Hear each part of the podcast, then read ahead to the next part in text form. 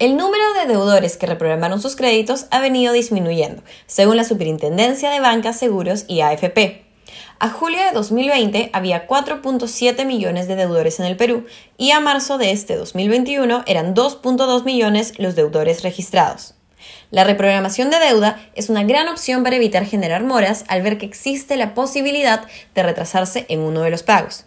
Esta se da mediante una negociación entre el deudor y la entidad financiera para aumentar el plazo de pago de la cuota mensual, para que el deudor no adquiera una calificación negativa. Al solicitar una reprogramación, las condiciones de pago del contrato inicial se mantienen. Algunas de estas condiciones son la tasa de interés, el plazo y las cuotas mensuales. Afortunadamente, una reprogramación de deuda no impacta en el historial crediticio de una persona. Así lo explica el gerente de negocios de Caja Piura, Marcelino Encalada. Reprogramar tus cuotas no afectará tu calificación en el sistema financiero, pero se debe tener bien claro que esto es solo una solución temporal, no se puede estar reprogramando constantemente. En caso de no contar con el dinero suficiente para pagar las cuotas reprogramadas, existe la posibilidad de recurrir a un congelamiento de deuda o refinanciación, aunque esta última sí impacta de forma negativa en el historial crediticio. Marcelino Encalada brinda algunas recomendaciones para que las personas puedan mantener un buen historial financiero. 1. No esperar que la entidad financiera se comunique contigo ante una cuota atrasada.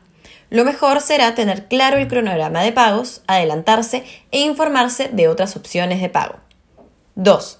Siempre resulta mejor programar la deuda actual antes que pagar los montos mínimos, sobre todo con deudas de las tarjetas de crédito, pues esto genera una mayor deuda a la larga. 3. Revisar constantemente los ingresos y egresos para ver qué gastos se pueden eliminar o reducir, de modo que quede un monto que permita cumplir con las cuotas mensuales de la deuda actual. Mejor aún si se elabora un presupuesto que permita mantener las finanzas en orden. 4. Evita caer en el ruleteo o solicitar un crédito para pagar otro pendiente. Si no puedes con una sola deuda, es muy poco probable que puedas manejar dos a la vez. Esto solo te llevará a un círculo vicioso del que será difícil salir.